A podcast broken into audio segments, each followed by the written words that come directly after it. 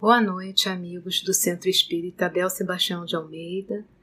Hoje é dia 6 de outubro de 2023 e o nosso estudo de hoje se refere às questões 522 a 524 do Livro dos Espíritos, com o assunto pressentimentos.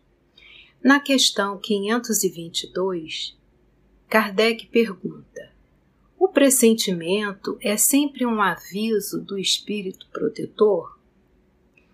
E os espíritos respondem: é o conselho íntimo e oculto de um espírito que vos quer bem. Também está na intuição da escolha que se haja feito. É a voz do instinto, é a voz do instinto. Antes de encarnar, tem o espírito conhecimento das fases principais de sua existência, isto é, do gênero das provas a que, se que vai se submeter. Tendo estas caráter assinalado, ele conserva no seu foro íntimo uma espécie de impressão de tais provas, e esta impressão que é a voz do instinto, fazendo-se ouvir quando lhe chega o momento de sofrê-las, se torna pressentimento. E aí, no livro de Ana Maria Spranger e de Jalma Santos, é, estudando o livro dos Espíritos, eles nos falam que o pressentimento é um aviso íntimo que tanto pode vir através de um espírito protetor, como pode ser fruto do nosso instinto de conservação, que também atua como agente inibidor do que não é bom para nós.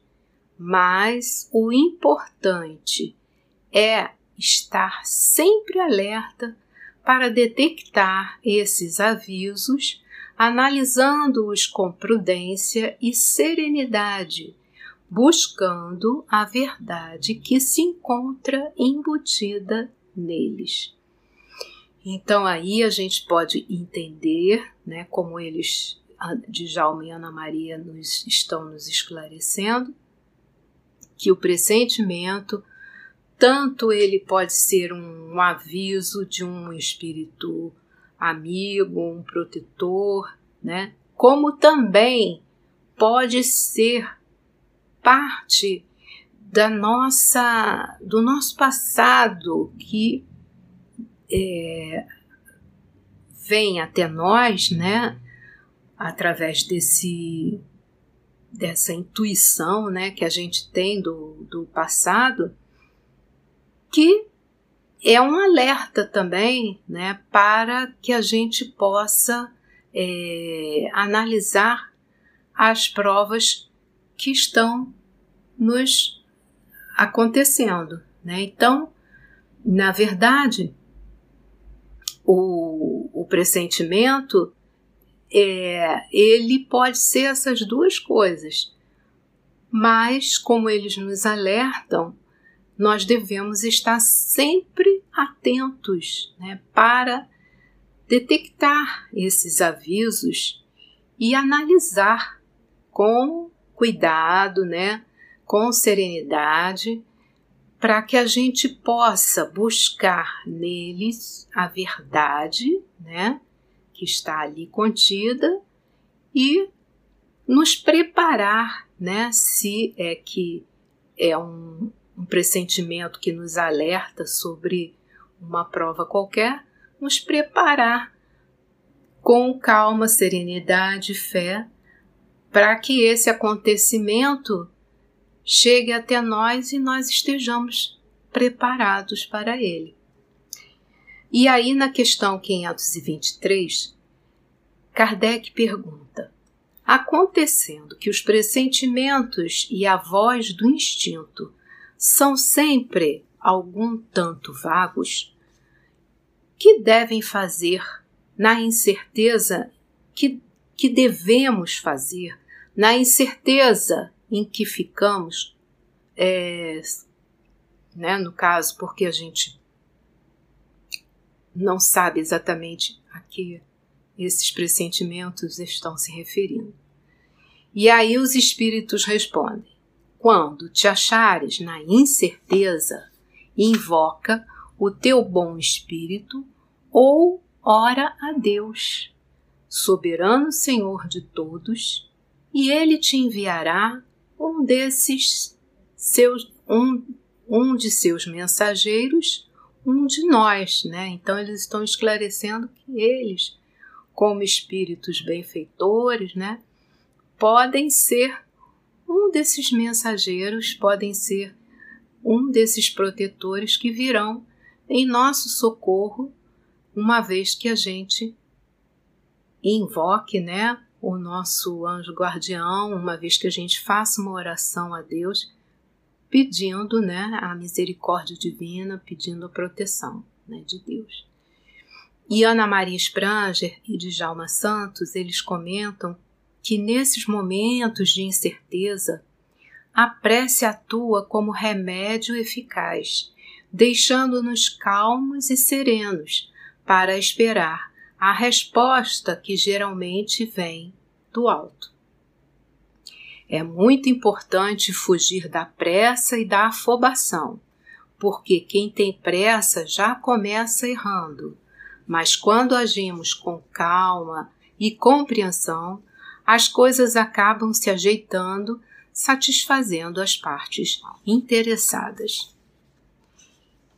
Então, a gente deve estar atento a esses avisos, esses pressentimentos, orando sempre a Deus que possa nos trazer a ajuda dos benfeitores amigos para que eles possam nos ajudar a entender esses avisos e possam também nos fortalecer é, diante de uma prova que a gente esteja pressentindo.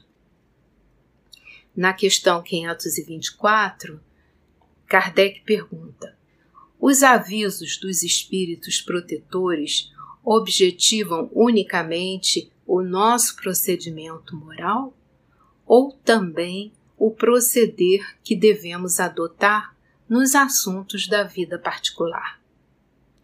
E os espíritos respondem: tudo. Eles se esforçam para que vivais o melhor possível, mas quase sempre tapai os ouvidos aos avisos salutares e vos tornais desgraçados por culpa vossa. Os espíritos protetores nos ajudam com seus conselhos, mediante a voz da consciência que fazem ressoar em nosso íntimo. Como, porém, nem sempre ligamos a isso a devida importância, outros conselhos mais diretos eles nos dão servindo-se das pessoas que nos cercam. Examine cada um as diversas circunstâncias felizes ou infelizes de sua vida e verá que em muitas ocasiões recebeu conselhos de que se não aproveitou e que lhe teriam poupado muitos desgostos se os houvera executado.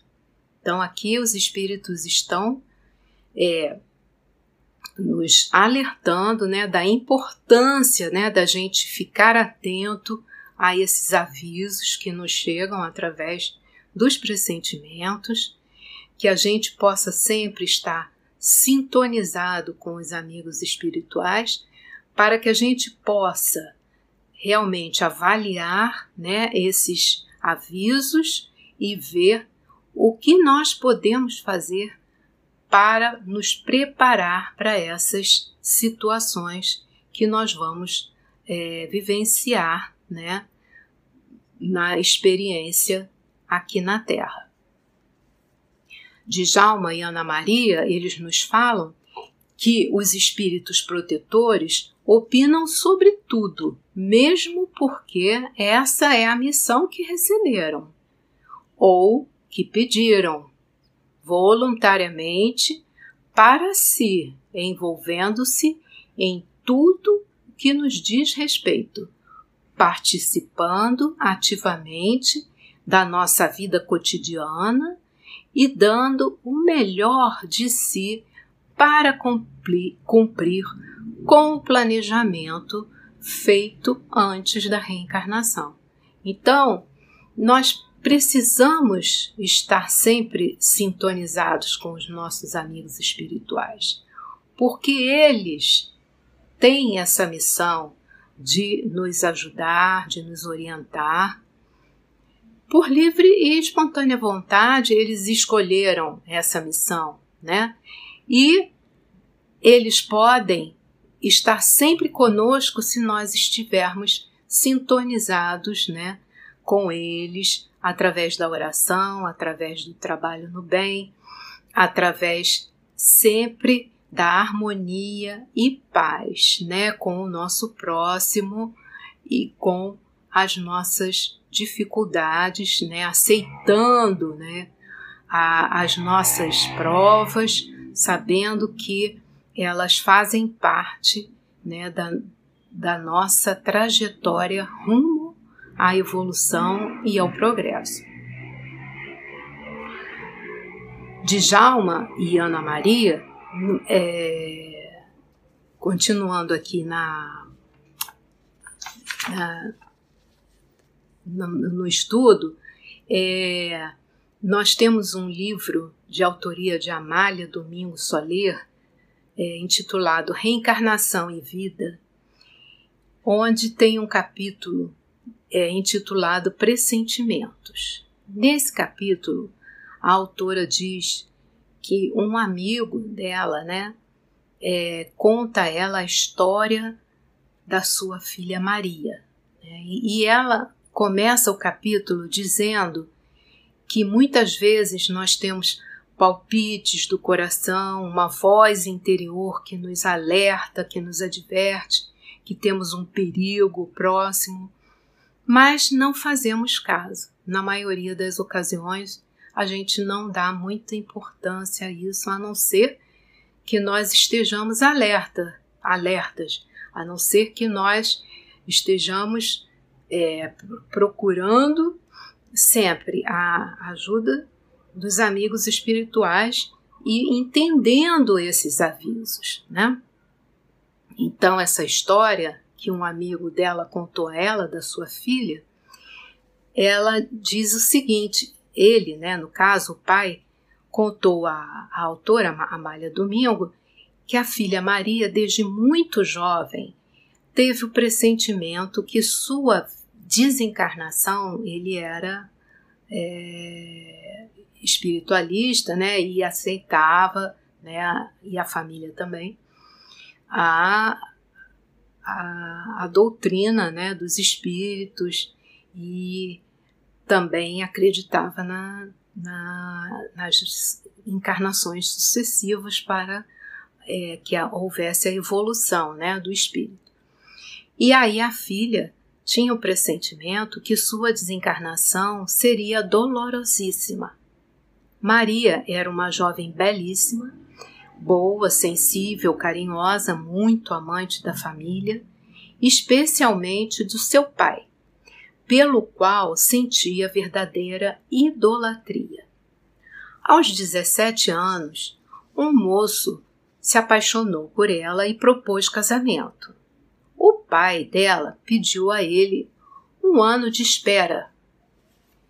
E durante esse ano, esses amores entre ela e o rapaz foram esfriando até que terminaram as relações e Maria ficou feliz com isso, ficou até tranquila. Três anos depois, um segundo adorador ofereceu a Maria seu nome e seu amor. E ela demonstrou viva satisfação. Mas, ao chegar o dia de comprar um enxoval, se abraçou ao pai e disse, chorando: Meu prometido é muito bom, não tenham a menor queixa de seu comportamento para comigo, mas tenho o horrível pressentimento de que vou ser muito desgraçada. em meu casamento, muito desgraçada em meu casamento, e me arrependo completamente de minha determinação. E aí o pai ficou surpreso, né, com aquilo, e aí o pai disse a ela: Não, e ela continuou: Não quero separar-me de ti, meu pai.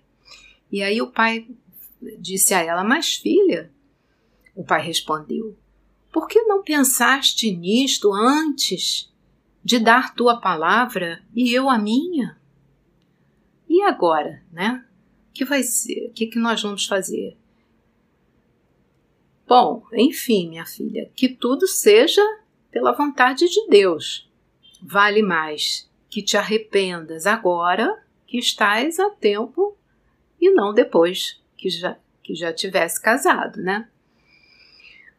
O pai disse à autora, Amália, né, que sua filha era uma moça modelo, muito querida de todo mundo e muito carinhosa, não era pessoa de pouco juízo. Então, ele estranhava aquele comportamento dela, né, de começar um relacionamento, parecer que estava feliz com esse relacionamento e de repente ela se arrependia e não queria mais continuar.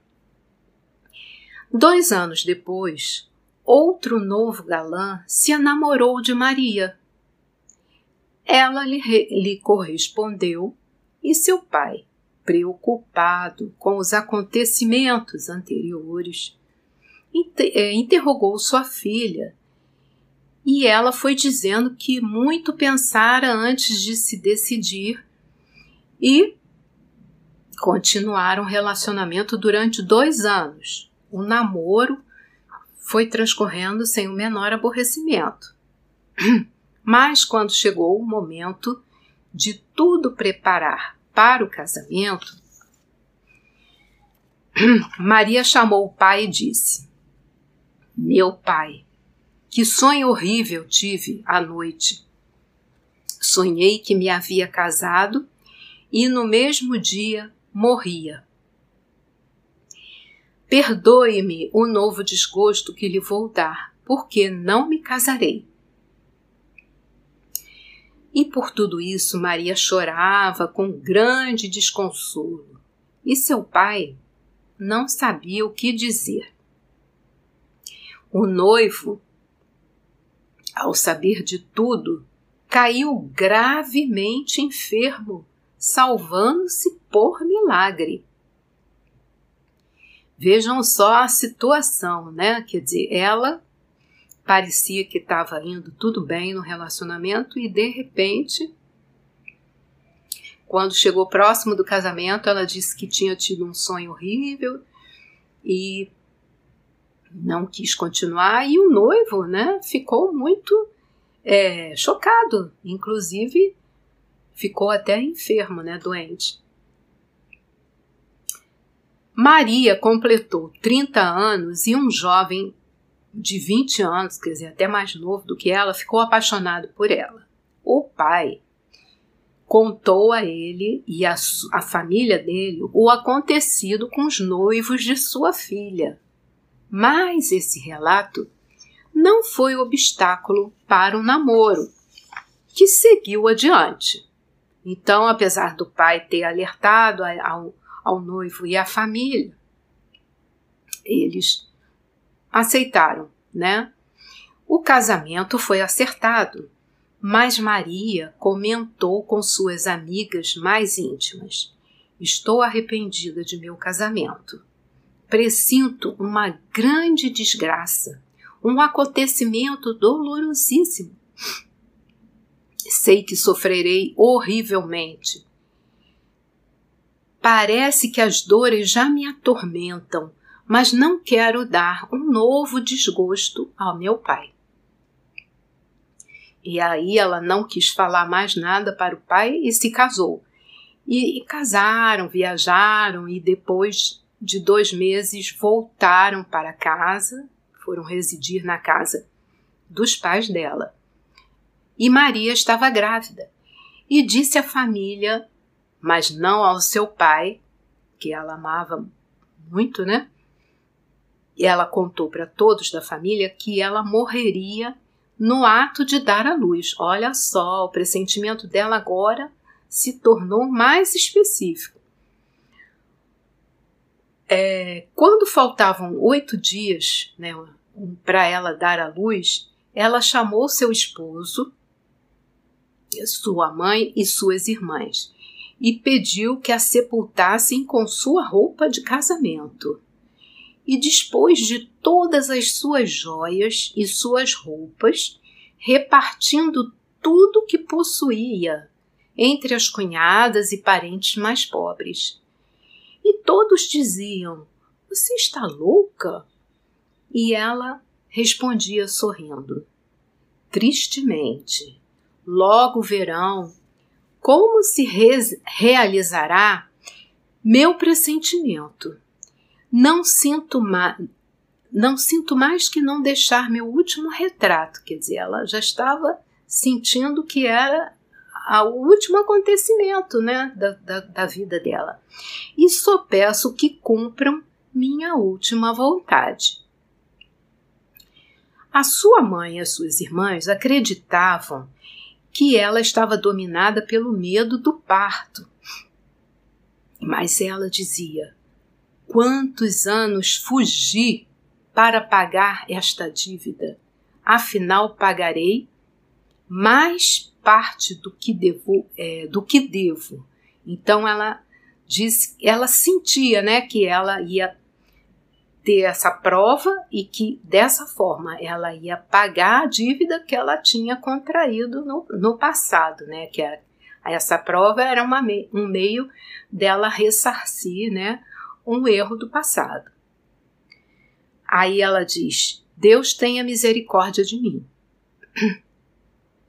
O pai de Maria estava, não sabia, ignorava o que estava acontecendo na sua casa todos se calaram para não o atormentarem antes do tempo.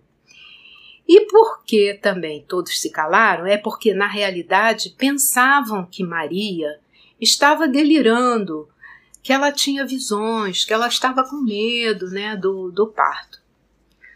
Mas chegou o dia do parto e seu pai, que era um médico, né, é, ao examiná-la, pensou que perderia os sentidos e saiu do quarto de sua filha chorando.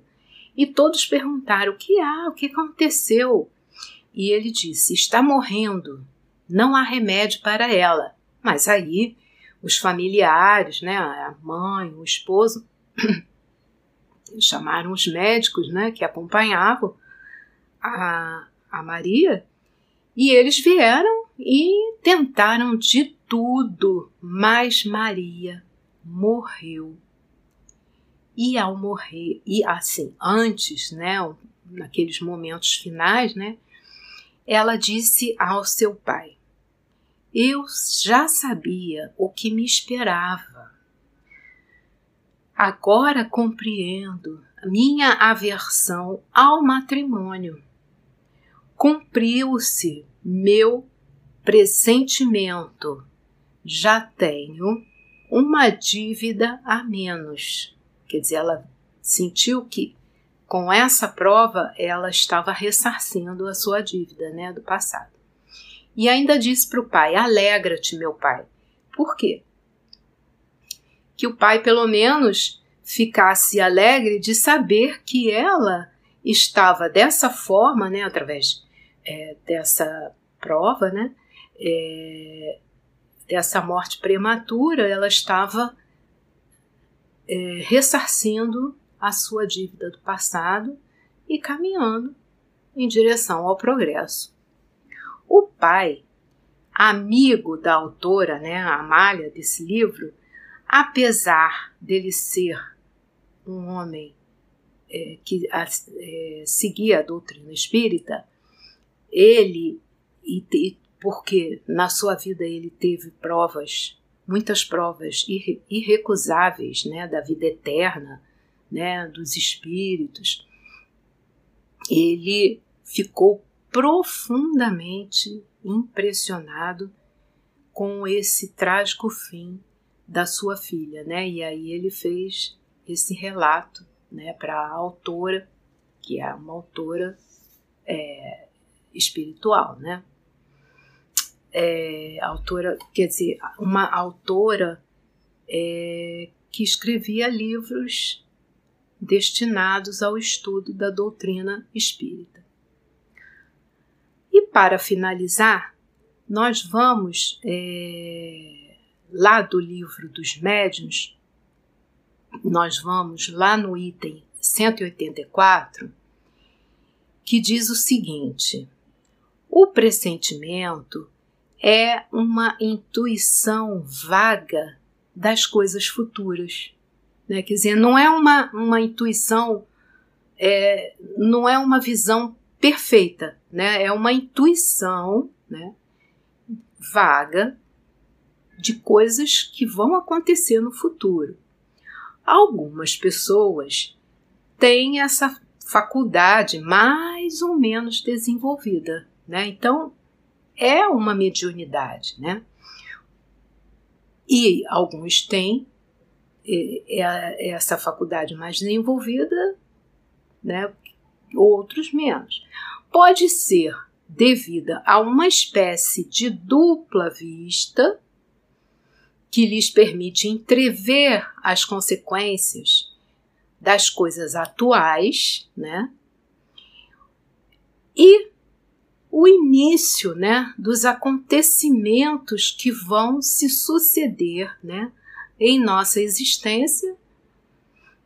E a pessoa dessa forma é, podendo é, fazer assim uma previsão né, do que vai acontecer no futuro que ela, se for né, é, seguidora da doutrina espírita, vai entender perfeitamente que faz parte né, da sua caminhada, faz parte é, da sua evolução, né, aceitando com humildade, né, com resignação, é, essa prova que vai acontecer, né?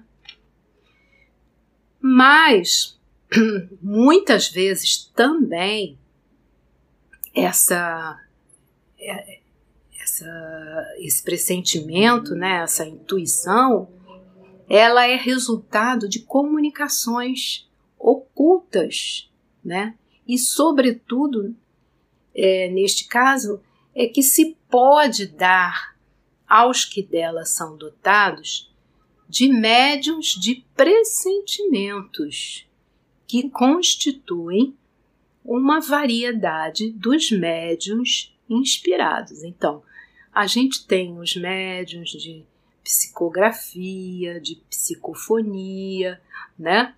E aí eles estão explicando, né, nos espíritos, no livro dos médiuns, que seria também um tipo de mediunidade, né, que seria uma variedade dos médiuns inspirados.